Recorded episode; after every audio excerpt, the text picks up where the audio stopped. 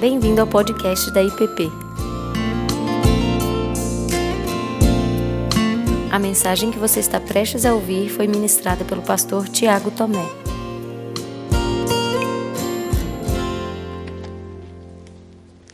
Vamos orar. Pai Santo, conduz-nos nesse tempo onde meditaremos na tua palavra. Seja ela falar ao teu povo, seja ela também a nos animar na caminhada que teu Espírito Santo tem nos proposto. Que assim seja, Pai, no nome de Cristo. Amém. Meus irmãos, eu não sei quantos de vocês já, lendo o livro de Atos, tiveram a impressão que eu já tive muitas vezes que esse, esse capítulo especificamente, na verdade, começando do verso 4 até o verso 40, é, não tem nada a ver com o que está acontecendo no livro de Atos. Parece, em algumas vezes eu já tive essa, essa impressão lá atrás, que Lucas estava escrevendo, e aí, como sabemos, lá no capítulo 21, esse Lucas, ele fica hospedado na casa desse Filipe, tá? E parece que a coisa estava andando, ele já estava com o texto pronto, parou nesse momento e falou assim: rapaz, tem essas duas histórias, eu não contei. Então, deixa eu economizar papel, eu dei uma olhada aqui, cabe essa história aqui, e eu pensando assim: é, o Lucas é safo, porque ele colocou esse entre mentes aqui e mandou ver na história, né, e terminou e voltou para o Paulo. Porque o começo do capítulo começa falando do jovem que acompanhou o apedrejamento do Estevão, que estava lá e que saiu perseguindo todo mundo. Terminou a história de Filipe, ele volta para quem? Volta para Paulo. Né? E isso me incomodou há algum tempo, porque eu falava assim, gente, esse negócio não está certo, parece que não está encaixado. Mas se nós pararmos para olhar para esse texto, investigando qual é a realidade do Espírito e o que o Espírito está fazendo na vida da igreja, na vida dos discípulos, na vida daqueles a quem ele já havia preparado para que recebessem a Cristo, é, faz todo sentido. Nesse capítulo, nós temos não só o cumprimento de muitas palavras de Cristo, mas nós temos expressão daquilo que Cristo fez ao longo de todo o seu ministério. E também temos o cumprimento daquilo que Cristo falou lá em Atos 1:8. Eles ouviram em Jerusalém, agora eles foram para a Judéia, Samaria, e ainda que eles não tivessem chegado aos confins da terra, Filipe fala com um homem que vivia para o mundo da época nos confins da terra a Etiópia. Passando o Egito, começava o continente africano, e aí chegava a Etiópia. Para um judeu, isso era muito longe. Então, olhando para tudo aquilo que está acontecendo e que o Espírito faz, é, nós vemos claramente aqui a direção do Senhor conduzindo a igreja em missão, a direção do Espírito a, na missão. E algumas coisas chamam a atenção no texto. Necessariamente, não os fatos tão claros que nós lemos. Poderíamos aqui olhar para a conversa de Filipe, a expulsão dos demônios, depois olhar para a conversa com Simão o Mago, depois nós fazemos aqui um arrazoado sobre a conversa com o etíope, e cada, uma desses, cada um desses encontros certamente daria um sermão inteiro. Mas a minha proposta hoje com você é olhar para o que está acontecendo por trás de toda essa história. E perceber que o Espírito Santo tem uma agenda em todos esses encontros, maior que os próprios encontros.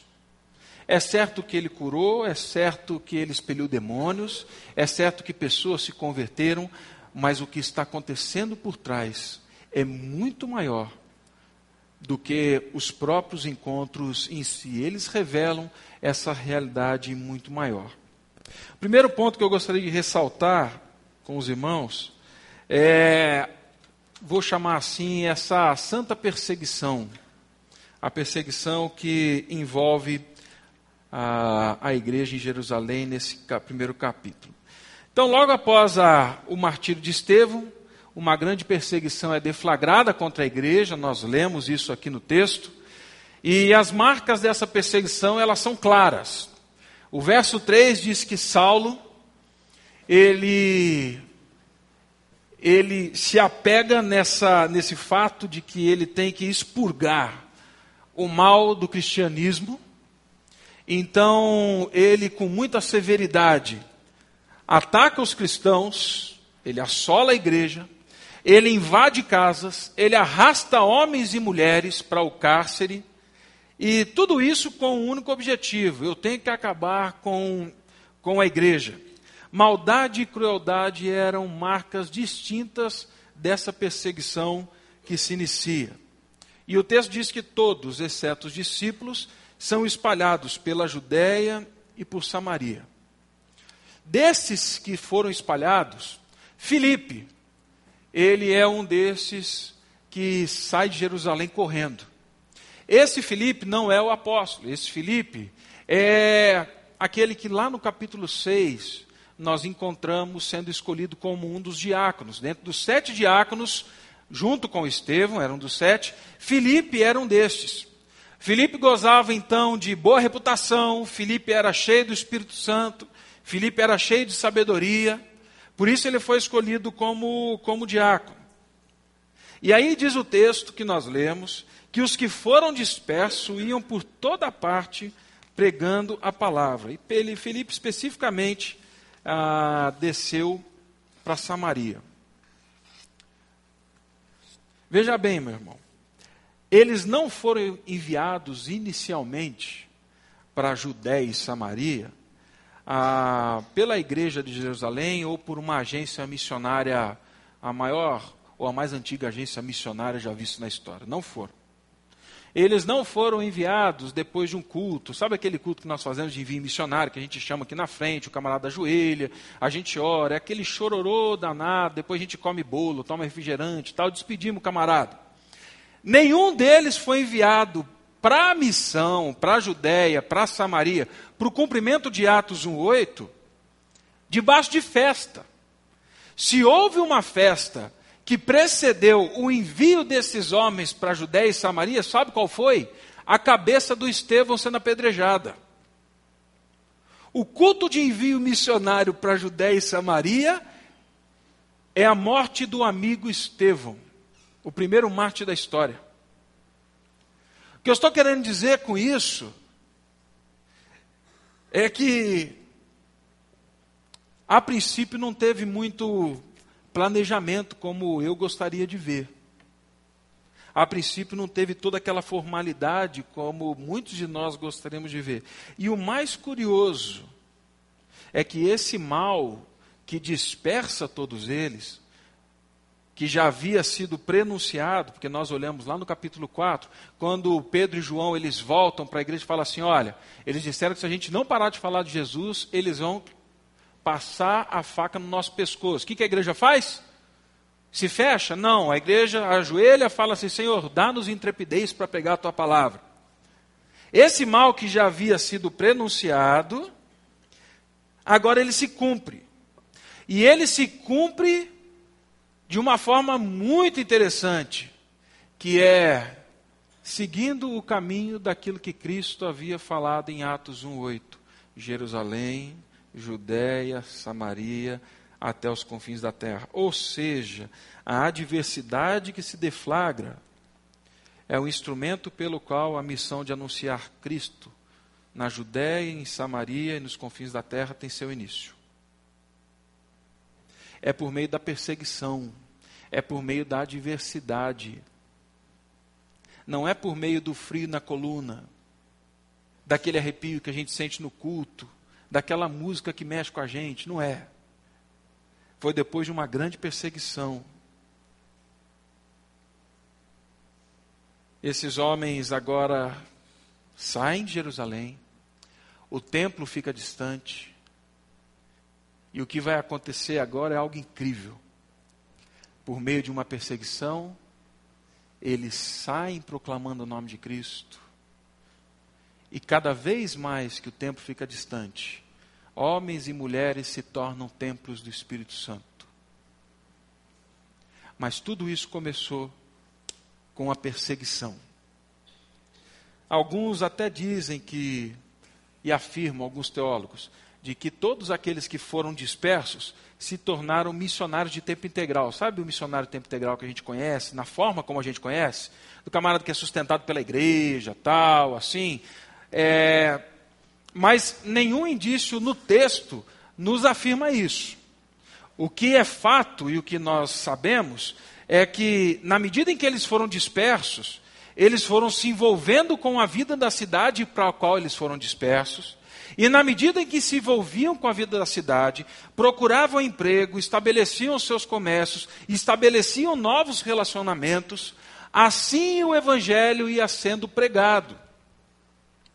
De forma que os pais da igreja lá atrás já falaram isso, de que o maior crescimento do evangelho pelos cristãos ele não veio simplesmente porque homens saíam de porta em porta pregando evangelho. Não. Foi porque esses cristãos que foram dispersos, eles se envolveram na cidade, eles se envolveram com a vida, eles criaram um bom testemunho, eles criaram relacionamentos pessoais e assim Cristo era pregado. Foi dessa forma que as coisas andaram. E aí eu faço a minha primeira pausa. Constantemente, eu e você somos envolvidos em adversidades que nos assombram. Algumas mais, outras menos, mas adversidades que nos dão medo. E a minha sugestão, nesse primeiro ponto, é que nós devemos olhar com mais temor, debaixo de oração, para as grandes mudanças e para as adversidades que muitas vezes nós enfrentamos na nossa vida. Nós olharmos com mais temor, porque nós estamos debaixo ou guardados ou envolvidos pela santa mão do nosso Deus, que nos chamou a ser um com Ele, mas que nos dispersou para viver em unidade, em comunhão e em proclamação. Então os nossos olhos têm que estar mais atentos para as adversidades e para as mudanças que nós vivemos. Um exemplo que sempre me chamou a atenção é o próprio exemplo de José. É bem diferente do que nós estamos falando aqui. Mas o fato é que José é vendido pelos irmãos, José passa por todas as adversidades que vocês conhecem, José do Egito, de forma que lá na frente quando José se encontra com seus irmãos, o que José fala? Os irmãos estão tremendo de medo. Ele fala assim: Queria dizer para vocês que não foram vocês, mas foi Deus.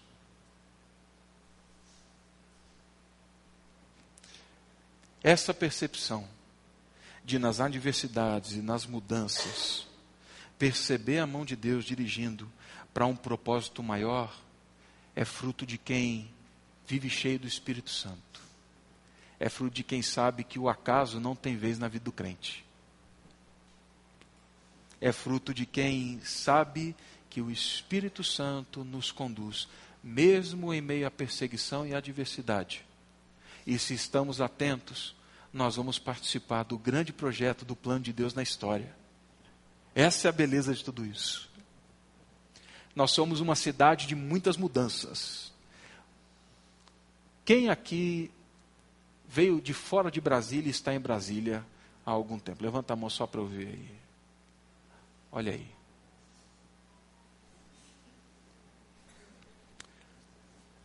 Não queria mudar, pastor. Tem gente que fala assim: você vai para São José dos Campos, você gosta? Gente, deixa eu ficar aqui na frente do relógio. Pronto. Você gosta de São José dos Campos, pastor? Eu amo São José dos Campos. Gosto demais da minha cidade. Mas o que Deus fez? quando nos move de São José para Atibaia, Atibaia, Brasília, Brasília, Boa Vista, Roraima, Roraima, Brasília. Eu tenho que estar atento a esse movimento de Deus. Deus tem algo a fazer nos encontros, nos relacionamentos. eu preciso estar atento à agenda de Deus nas adversidades e nas mudanças. Quantos de nós também passam por mudanças no trabalho?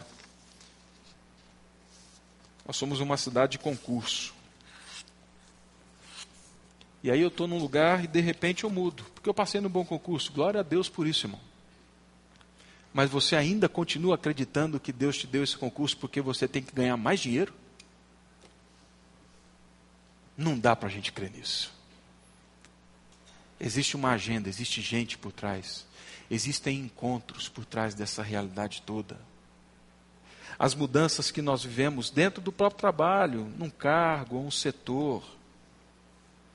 Conversando com uma pessoa aqui da igreja que exerce um cargo importante, ela dizendo assim: Pastor, constantemente pessoas vêm à minha sala e no final do expediente fala assim: Eu sei que você é crente, eu estou precisando de oração. Suicídio não sai da minha cabeça. Você pode orar por mim? Como nós fazemos? Dos locais onde Deus nos move, dos locais onde Deus nos coloca, dos cargos, do trabalho, como nós fazemos desse ambiente o ambiente para pregar o Evangelho.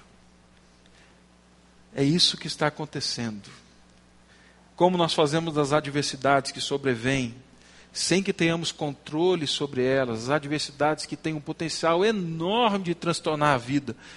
Como nós fazemos disso tudo? Possibilidade de manifestação e de anúncio da palavra de Deus. Nós precisamos abrir os nossos olhos, porque a história na qual nós somos chamados a viver e estamos envolvidos é muito maior do que a adversidade ou do que a mudança. Então, a minha sugestão e a minha observação nesse primeiro ponto é essa: que pode haver mais do que simplesmente os seus olhos e os meus olhos podem ver. E eu não creio que eles foram mandados, como muitos afirmam, né? Ah, eles foram mandados para Judéia e Samaria porque eles foram desobedientes, por isso Deus permitiu a perseguição. Não, eu não creio nisso, não, irmão. Eu não creio nisso, não. Eu creio no agir de Deus, eu creio no mover da história, que ainda que o mal venha, esse poder de Deus, ele pode transformar aquilo que nos assombra em possibilidade de manifestação da graça de Deus. É nisso que eu creio. É isso que está revelado aqui na palavra. Então, quais são as adversidades? Quais são as mudanças? Quais são as novas geografias? Por onde o Senhor está te soprando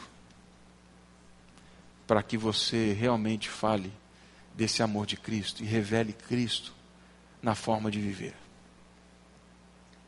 Segundo lugar, nós vemos aqui no texto que Felipe vai para Samaria, Filipe em Samaria.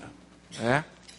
Ah, tão importante quanto esse cenário que eu falei da perseguição do mal se transformando em oportunidade para a manifestação da glória de Deus, ah, eu creio que é o local onde deliberadamente Filipe vai.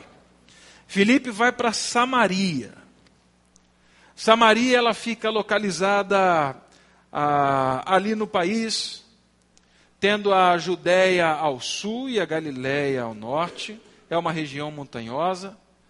Ela havia sido habitada pelo povo judeu pelo povo hebreu durante séculos, mas vocês sabem, enquanto eles estavam na Babilônia, a Samaria foi tomada por estrangeiros.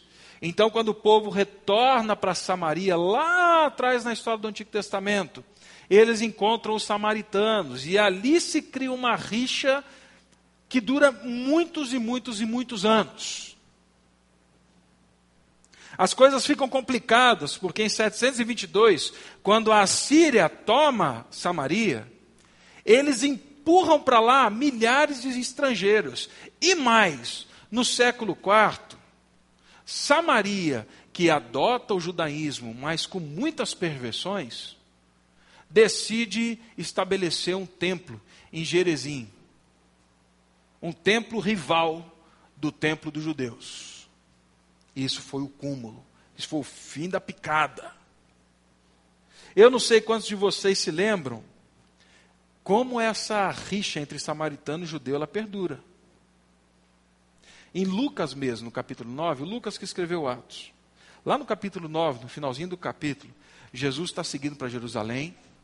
Ele fala para os discípulos, fala assim, olha, vá à frente, prepare um lugar, porque nós vamos dormir e tal, enfim, estavam cansados da gente. Nesse meio do nesse caminho, os discípulos vão, e quando eles voltam, eles voltam, imagino eu, correndo, a passos largos, e pelo que eles falaram, eles deviam estar tá babando de raiva. Porque o que eles dizem é assim, Senhor Jesus, mestre, nós fomos ao vilarejo e eles falaram que de forma alguma eles vão nos receber no vilarejo, porque era um vilarejo samaritano. Porque eles viram no nosso rosto a intrépida resolução de ir para Jerusalém. Eles viram que nós éramos judeus. E aí, os discípulos de Jesus, os apóstolos, eles fazem uma proposta que é tentadora. Olha o que eles dizem para Jesus: Senhor, quer que façamos ou quer que a gente peça para que fogo do céu caia e os consuma. Ou seja, o relacionamento que eu tenho com o samaritano, o melhor que pode acontecer com eles é virar resto de churrasco. Sabe aquele pozinho do carvão? É aquilo dali. E aí Jesus olha para eles e diz o quê? Vocês não sabem de que espécie de espírito vocês são. Porque o filho do homem não veio para matar ou para condenar a morte, mas veio para salvar. Era esse tipo de rixa que acontece, que estava acontecendo. E na. Não vou falar ironia, mas nesse jeito peculiar de Jesus agir na história, ele não é recebido no vilarejo samaritano naquele dia, porque na agenda dele estava escrito que os seus seguidores é que iam para Samaria, não ele.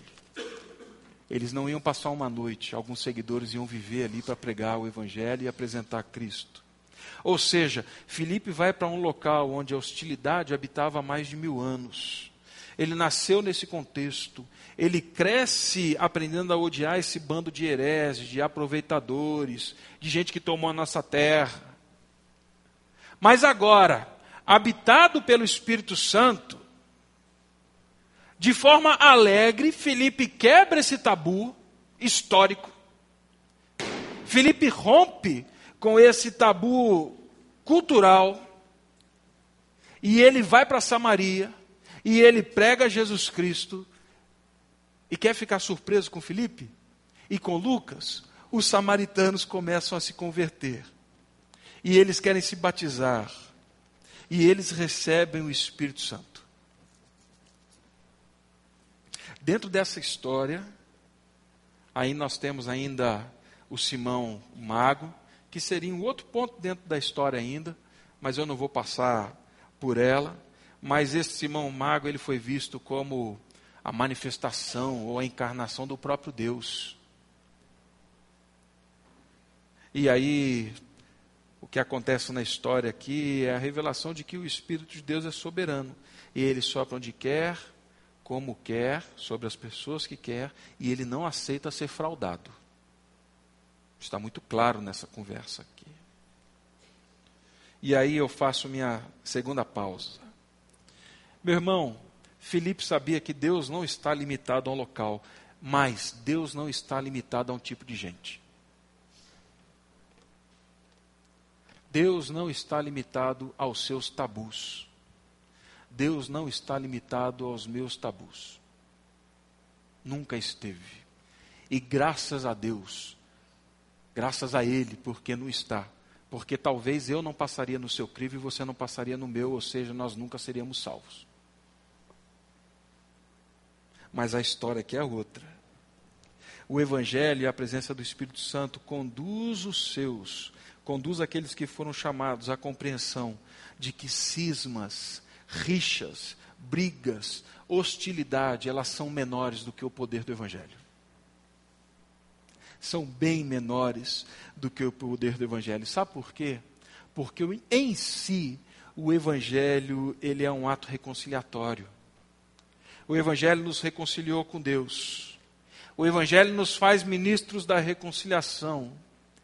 E tomados pelo Espírito Santo agora, nós nos infiltramos justamente nos ambientes onde os relacionamentos são confusos, são quebrados, são conflituosos, a fim de que pelo Evangelho, aquilo que foi cobrar, quebrado seja novamente religado, para revelar ao mundo hoje que Deus é muito maior, muito maior do que essas rixas, do que as brigas, do que as hostilidades, muito maior do que isso. Não são poucos os relatos de conflitos entre judeus e samaritanos, mas o Evangelho chegou organizando a vida, trazendo reconciliação. O Evangelho foi para Samaria. E ele foi para Samaria por um judeu que vivia debaixo dessa pressão há mais de mil anos. Meu irmão, não faz sentido viver em cisma. Não tem sentido para aqueles que são tomados do Espírito Santo viverem a vida toda sendo guiados por cismas, por brigas, por hostilidade. Se o outro vai responder, eu não sei. O fato é, isso não pode ser o que define quem eu sou. Quem define quem eu sou é o Espírito Santo. Quem define quem eu sou é o Espírito da reconciliação. Quem define quem eu sou é o Espírito que não me faz dizer, manda fogo do céu para consumir aquele desgraçado. Mas é o Espírito que me faz dizer, Senhor, eu vou para aquele desgraçado porque ele é tão desgraçado quanto eu e ele precisa do Senhor para ser salvo, assim como eu precisei para ser salvo. E eu vou falar do amor do teu filho Jesus para ele. Não faz sentido cristão tomado de ódio, de cisma, a ponto de não conseguir se relacionar, não quebrar essa barreira, não conseguir apresentar aquilo que de mais valioso tem nas mãos, que é o Evangelho. Eu já ouvi muitas vezes, pastor, aquele dali não merece não. O senhor não sabe o que ele fez. Para mim não, você não sabe. É, não merece mesmo, irmão. Como eu disse, eu também não mereço. Como eu disse, você também não merece. É graça. É graça. E é por isso que ele vai. Por meio do Evangelho, então, nós vemos que Samaria acolhe com muita alegria Jesus Cristo. As histórias são reconciliadas. E isso acontece porque Felipe deliberadamente vai para Samaria, respondendo a uma palavra de Cristo. Isso é obra do Espírito Santo. Em terceiro e último lugar, nós encontramos então Felipe é, conversando com aquele etíope. E dentre muitas histórias que para mim são, são doidas dentro da Bíblia, e como um homem ser engolido por um peixe, né? três homens dentro de uma fornalha, aí aparece um quarto homem. Alguém já falou, você acredita nisso? Falei, rapaz, eu acredito. Eu acredito num homem que ressuscitou há dois mil anos atrás, está vivo até hoje, que vai voltar em carne e osso. Acreditar nessas outras coisas é fichinha. Para mim está dentro do pacote, está resolvido. Mas essa história, ela é, ela é meio maluca. O que está acontecendo aqui, né? É, parece não fazer sentido. Mas quando você olha para as expressões o anjo do Senhor e o Espírito do Senhor, e o Espírito do Senhor, e o Espírito do Senhor aparecendo no relato todo, ah, daí começa a fazer todo sentido. Filipe é enviado para uma estrada que saía de Jerusalém, passava por Samaria, passava por Gaza, seguia até o Egito e ia dar lá, como eu disse, na África, no continente africano. Chegando na Etiópia. A Etiópia, para o judeu, como eu disse, era o confim da terra. Chegar lá era longe, irmão, era muito longe. Hoje é rápido daqui. Oito, nove horas você está no continente africano pegando avião. Mas naquela época não era assim, não. Era longe demais. Esse homem dos confins da terra, ele vem lendo o livro do profeta Isaías, lá no capítulo 53. E a história diz que ele era um eunuco, ele era o ministro da fazenda da Etiópia. Por ser eunuco, esse homem ele era castrado do seu órgão genital. Algo muito comum no Oriente, porque aqueles que viviam com rainhas, príncipes, reis, eles eram castrados realmente. Por esses motivos, é, eu não creio que ele fosse um judeu, não fosse, ele não era um prosélito, não era judeu, não foi alguém que chegou até mesmo da dispersão para lá. Mas algo interessante na história do eunuco, só pelas suas características. Ele era um estranho e para sempre, dentro da religião judaica, ele permaneceria sendo um estranho. Ele era etíope, provavelmente negro, do alto clero de um reino pagão e castrado. Por mais que ele fosse um seguidor do judaísmo, por mais que ele fosse um ministro da fazenda, os judeus olhariam e falariam assim: rapaz, você pode tentar, mas você nunca vai ser um dos nossos. Dentro da nossa religião, Jamais. Certamente, no contexto judaico, ele encontrava alguma hostilidade. Mas havia algo sobre o Deus judaico, um modo de vida judeu, que chamou esse homem. E aí então, como um peregrino espiritual, ele vai até Jerusalém nessa longa viagem para adorar. E ele então se beneficia daquilo que conhece. Mas no caminho de volta de Jerusalém, esse homem se depara com uma realidade ou contexto que ele não dá conta de entender. Até hoje, os teólogos continuam discutindo isso. Isaías falava de quem? Quem era a referência de Isaías? Isso é uma conversa para um outro momento. Mas o fato é, ele está confuso.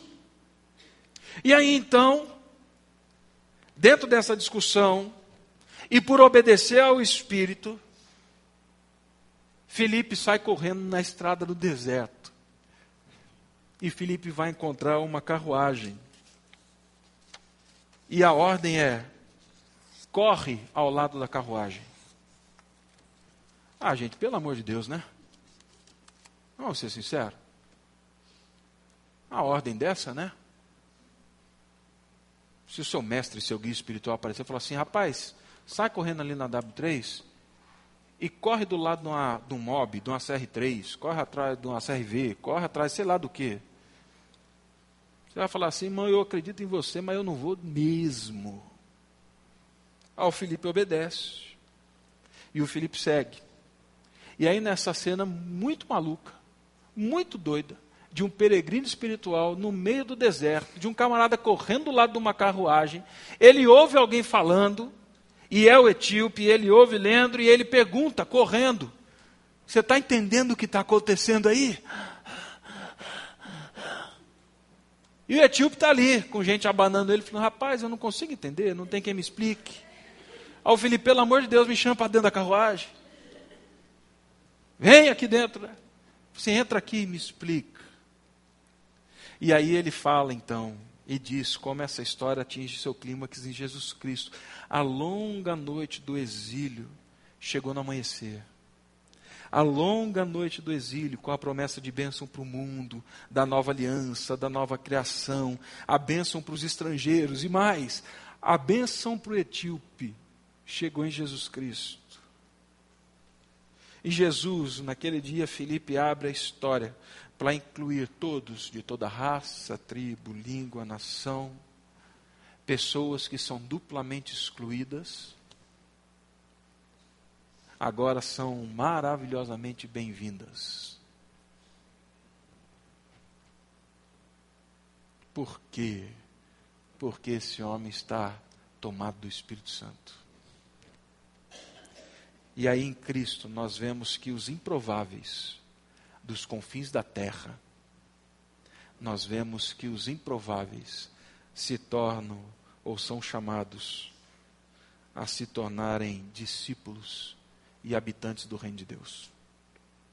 Os improváveis.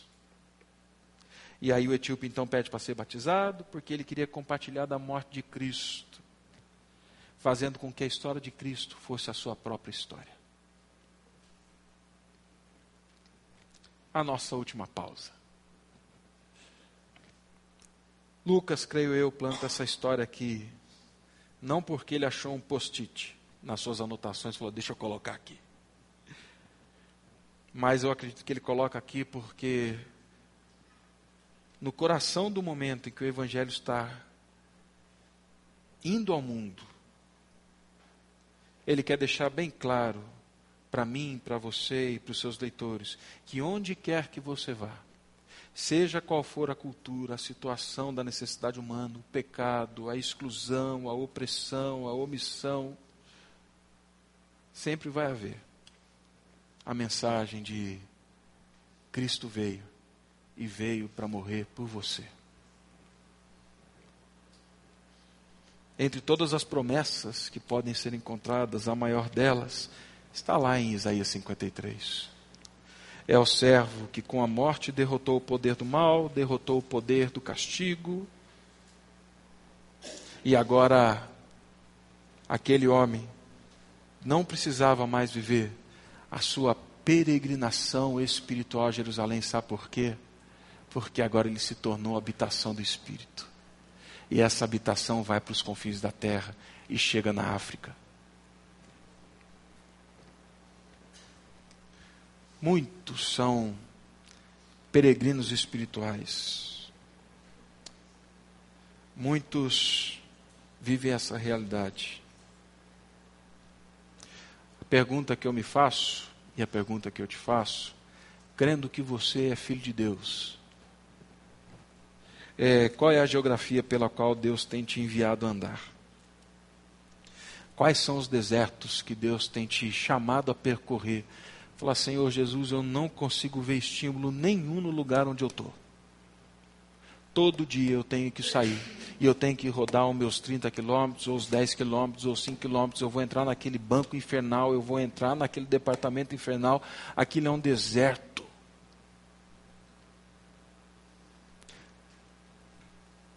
Talvez seja deserto. Talvez Deus tenha colocado ao seu lado gente que percorre o mesmo caminho que você todos os dias mas que não conhece a esperança e aquele que dá sentido à existência e à vida. Quem são as pessoas as quais Deus já está agindo na história delas e que hoje clamam por me explica? Eu não estou conseguindo entender. Só me explica. Só me fala da esperança real. Só me fala que eu não preciso mais percorrer esse tempo todo porque Deus pode estar comigo. Como isso? Quem são os peregrinos espirituais com os quais nós nos encontramos? Peça a Deus que providencie a oportunidade de falar com essas pessoas. Peça a Deus por isso, ore por isso, clame a Deus por isso, interceda por isso. Eu volto a dizer como repetindo as palavras do Steiner, como eu fiz hoje de manhã, três pessoas. Quem são? É fácil. Ore para que Deus torne o seu deserto diário, a sua caminhada, o seu emprego que você não vê sentido, a grande possibilidade de manifestação da glória dele, a grande loucura do Evangelho acontecendo no lugar mais improvável, com a pessoa mais improvável. Tudo isso porque o Espírito Santo veio sobre a igreja. O Espírito Santo capacitou a igreja. O Espírito Santo continua enviando a igreja. Então, meus irmãos, esse capítulo não está no lugar errado. Então, meu irmão, você não está no lugar errado. De jeito nenhum. Tá? Mas veja, veja em todas essas coisas, nas mudanças e nas adversidades. Veja nos relacionamentos, nos cismas. Veja nas impossibilidades. a grande oportunidade de ver a glória de Deus nascendo. Ah, e isso vai ter desdobramento que você não pode imaginar. Isso vai ter desdobramento que a gente não consegue mensurar. E essa é a beleza do reino. Vamos orar.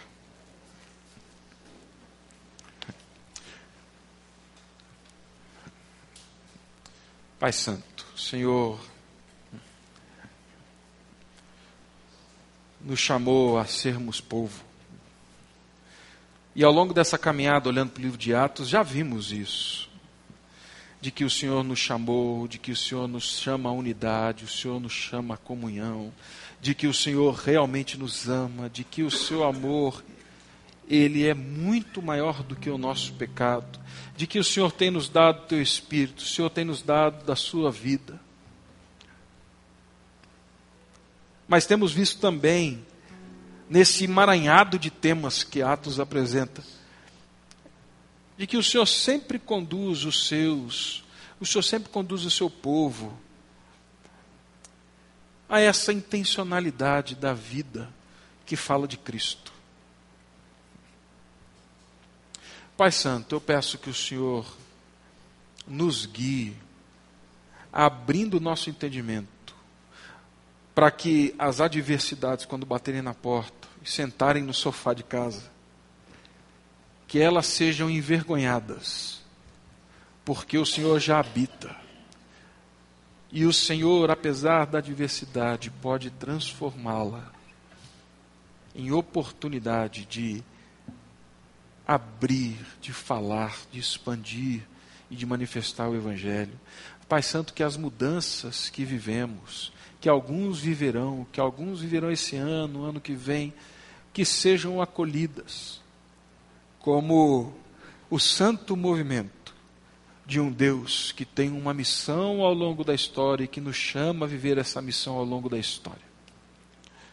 Clamo, Pai, para que dentro da nossa igreja, dentro dos nossos, a cisma, o ódio, a hostilidade não seja a agenda a definir os relacionamentos.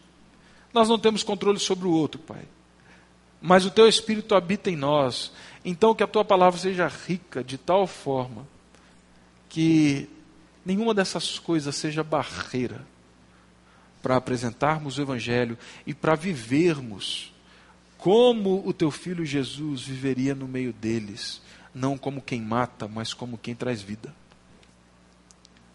E por fim, Pai, peço também que o Senhor nos guie nos desertos que vivemos. Certamente, há alguém, há uma carruagem, há uma única pessoa que o Senhor coloca no nosso caminho.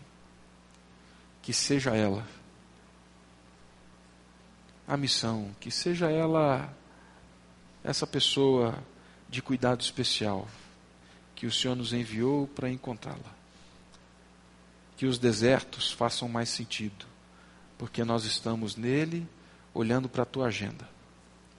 Que o cansaço faça sentido, porque nós estamos nele olhando para a tua agenda. E que possamos celebrar junto com estes que se encontram contigo a vida no teu filho Jesus. No nome dele que oramos. Amém. Você acabou de ouvir o podcast da IPP. Para saber mais, acesse nossa página em www.ippdf.com.br.